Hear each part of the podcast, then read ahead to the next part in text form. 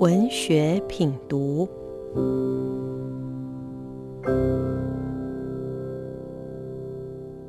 大家好，我是陈德正，在这边跟大家介绍我去年出版的一本书，它叫《神在的地方》。那本书有个副书名《一个与雪同行的夏天》。其实我之前出版过三本书，那三本书的主题都是跟音乐还有旅行有关。那《神在的地方》对我个人来讲，不管是我的写作生涯或是我的人生，都是一个意外的尝试。那本书的主题是我跟两个台湾优秀的登山家吕中汉还有张元直。在二零一九年远征世界第二高峰 K Two 的故事，我们应该都知道，世界最高的山叫圣母峰，它在尼泊尔，海拔八八四八公尺。K Two 呢，比它矮了一点，海拔八六一一公尺。它位在巴基斯坦跟中国的边界。那座山一直没有台湾人曾经站上它的山头，所以在二零一九年，由文化评论家张伟雄先生他发起了一个 K Two Project 募资计划。希望跟社会大众介绍 K Two 那座山，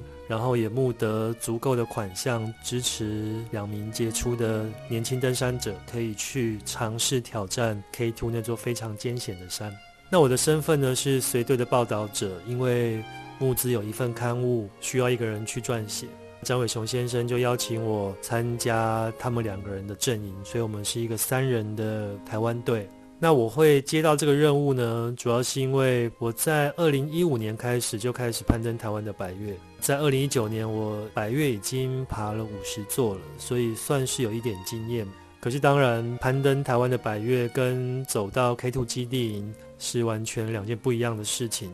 K Two 基地营的海拔就五千公尺，台湾最高峰玉山三九五二公尺。所以，其实我人生在二零一九年之前经历过的最高度只有还不到四千，所以在海拔五千的基地驻扎一个月，其实对我的身心都是很剧烈的考验。可是相反的，写这本书其实是我目前四本书里面书写的速度最快的一次。我前三本书都写了一两年了，这本书大概一口气大概八九个月就把它写完了。我觉得这本书会写的比较快的原因，大概是因为旅程本身是一个非常浓缩、那密度非常高的一个远征。那个远征的天数五十天，但我觉得它好像过了一两年的感觉，所以就是我心中积了许多蛮深刻的感受。我希望一鼓作气的就把那些感受把它写出来。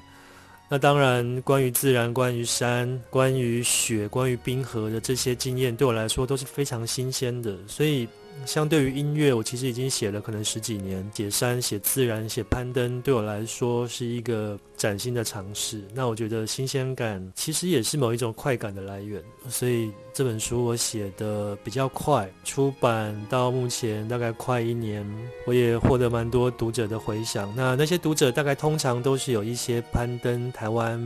的山的经验，或者是他们喜欢当个沙发登山客，就在沙发上捧读的这本书。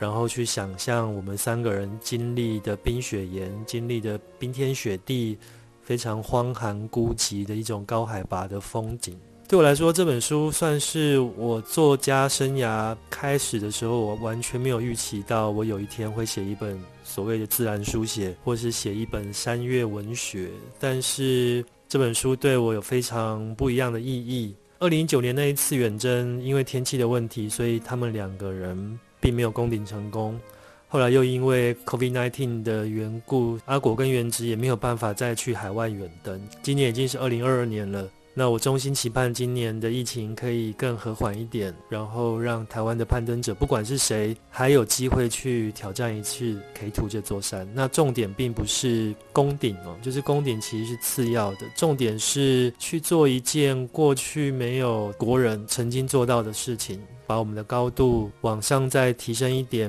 把我们的视野再打开。那同样的，这本书也是打开了我写作的宽度跟广度。我也期许自己未来在写作方面可以进行更多不同的尝试，挑战自己过去没有涉足过的领域。谢谢大家。